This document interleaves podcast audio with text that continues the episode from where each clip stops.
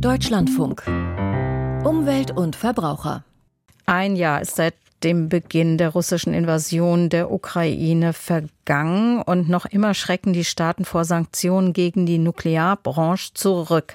Im Gegenteil, 2022 sind Russlands Nuklearexporte angestiegen. Mit den jüngsten Entwicklungen und dem Sinn von Sanktionen haben sich nun ein britischer und ein US-Think Tank, also Denkfabrik, beschäftigt.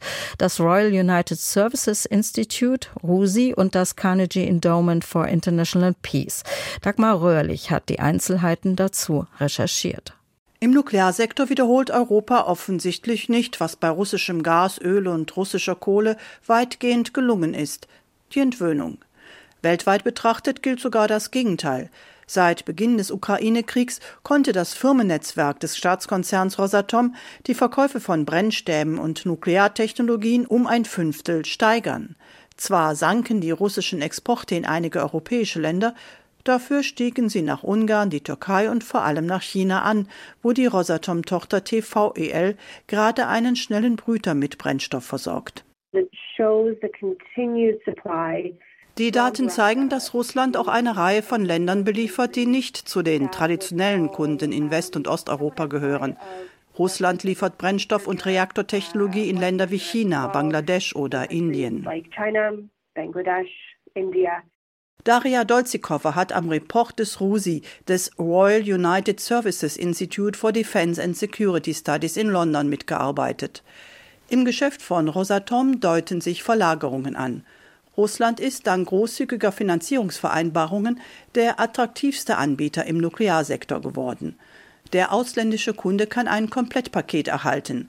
Rosatom bringt dann nicht nur das Geld mit, baut und betreibt die Anlage, so wie es Frankreich beim britischen Neubauprojekt Hinkley Point C auch getan hat.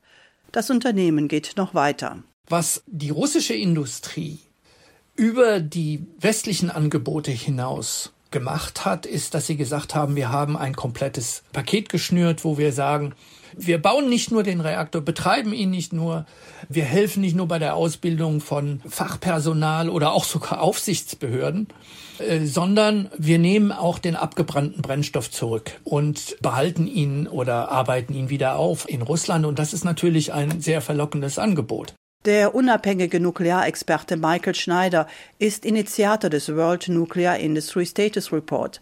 Er erklärt, niemand baut mehr Reaktoren als Rosatom. Das hat natürlich zur Folge, dass ein sogenannter Lock-in-Effekt entsteht. Das heißt, dass man praktisch zwei Länder auf Jahrzehnte aneinander klebt. Es gibt eigentlich kein anderes Projekt, was so langfristig zwei Länder aneinander bindet wie ein Atomprojekt.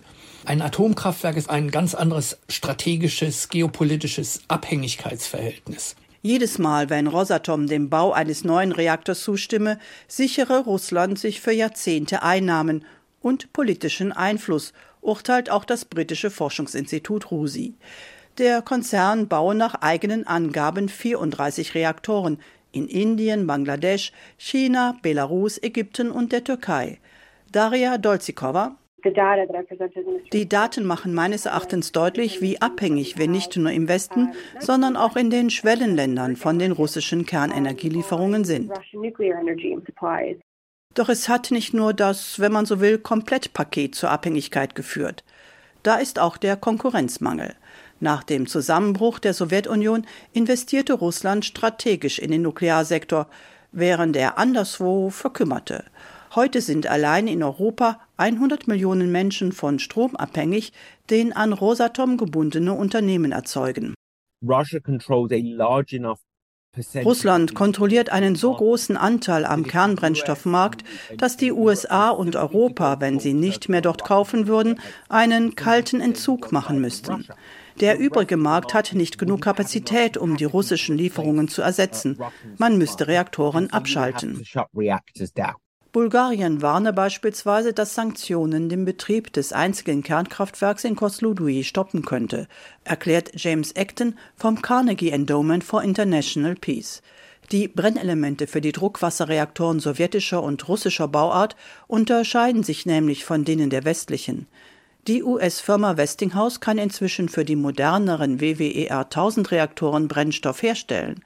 In der Ukraine läuft der Umstellungsprozess bereits. Und Finnland, Bulgarien und die Tschechische Republik haben den Willen bekundet, den Lieferanten zu wechseln.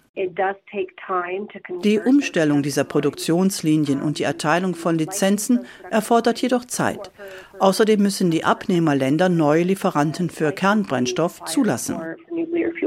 Die Kapazitäten reichen nicht, um so alle EU-Anlagen dieser Bauart zu versorgen. Deshalb möchte auch die französische Framatom in das Geschäft einsteigen. Das Problem?